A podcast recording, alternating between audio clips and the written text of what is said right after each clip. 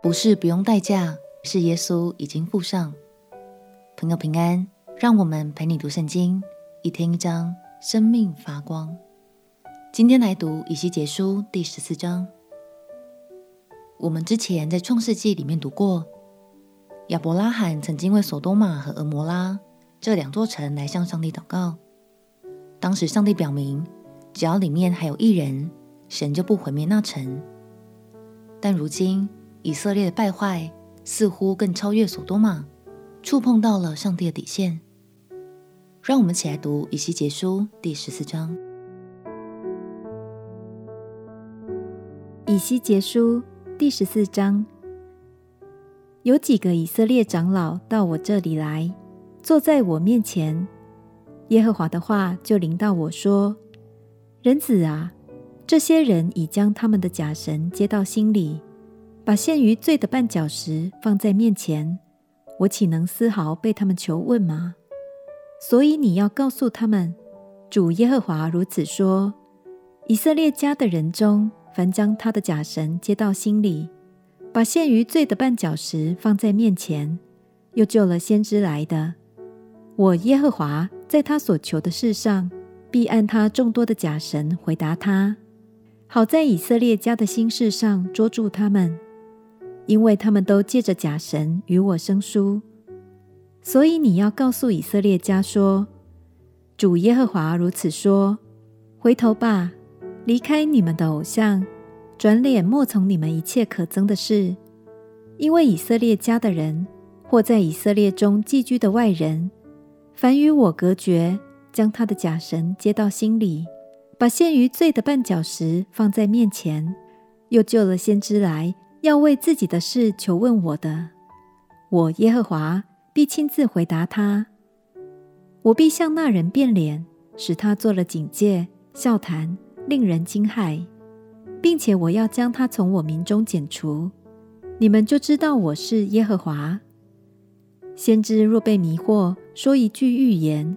是我耶和华任那先知受迷惑，我也必向他伸手，将他从我民以色列中除灭。他们必担当自己的罪孽，先知的罪孽和求问之人的罪孽都是一样，好使以色列家不再走迷离开我，不再因各样的罪过玷污自己，只要做我的子民，我做他们的神。这是主耶和华说的。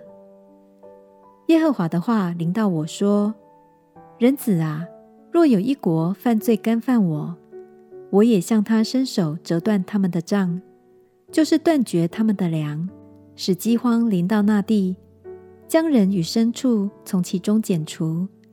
其中虽有挪亚、但以理、约伯这三人，他们只能因他们的意救自己的性命。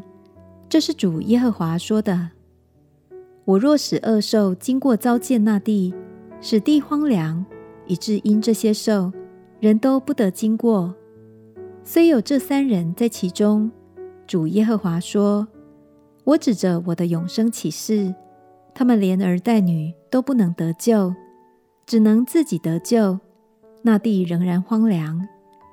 或者我使刀剑临到那地，说：刀剑哪，要经过那地。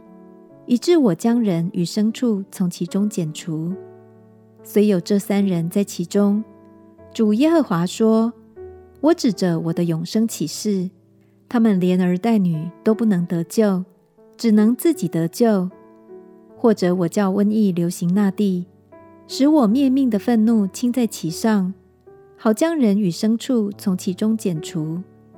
虽有挪亚、但以理、约伯在其中。”主耶和华说：“我指着我的永生起誓，他们连儿带女都不能救，只能因他们的意救自己的性命。”主耶和华如此说：“我将这四样大灾，就是刀剑、饥荒、恶兽、瘟疫，降在耶路撒冷，将人与牲畜从其中剪除，岂不更重吗？然而其中必有剩下的人。”他们连儿带女必带到你们这里来，你们看见他们所行所为的，要因我降给耶路撒冷的一切灾祸，便得了安慰。你们看见他们所行所为的，得了安慰，就知道我在耶路撒冷中所行的，并非无故。这是主耶和华说的。神愤怒地说：“现在就算有挪亚、但以理和约伯这三位跟随神的义人，在百姓当中，也无法阻止神的审判临到以色列。每个人都要为自己的行为付上代价，无一幸免。”这对百姓来说是一个很沉重的宣告，相信对神而言更是哀伤。亲爱的朋友，现在我们活在新约里，并不代表我们不用和旧约中的百姓一样，为自己的过犯付上代价哦，而是耶稣牺牲了他自己，为我们死在十字架上，为我们的罪付上了赎价，才使我们得着赦免。今天。就让我们为这份恩典献上真心的感谢，好吗？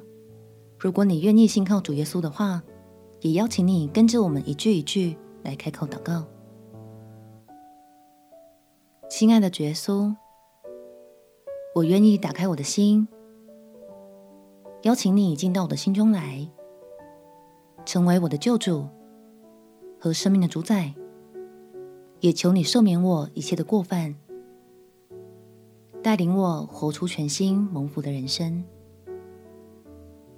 祷告奉耶稣基督的圣名祈求，阿门。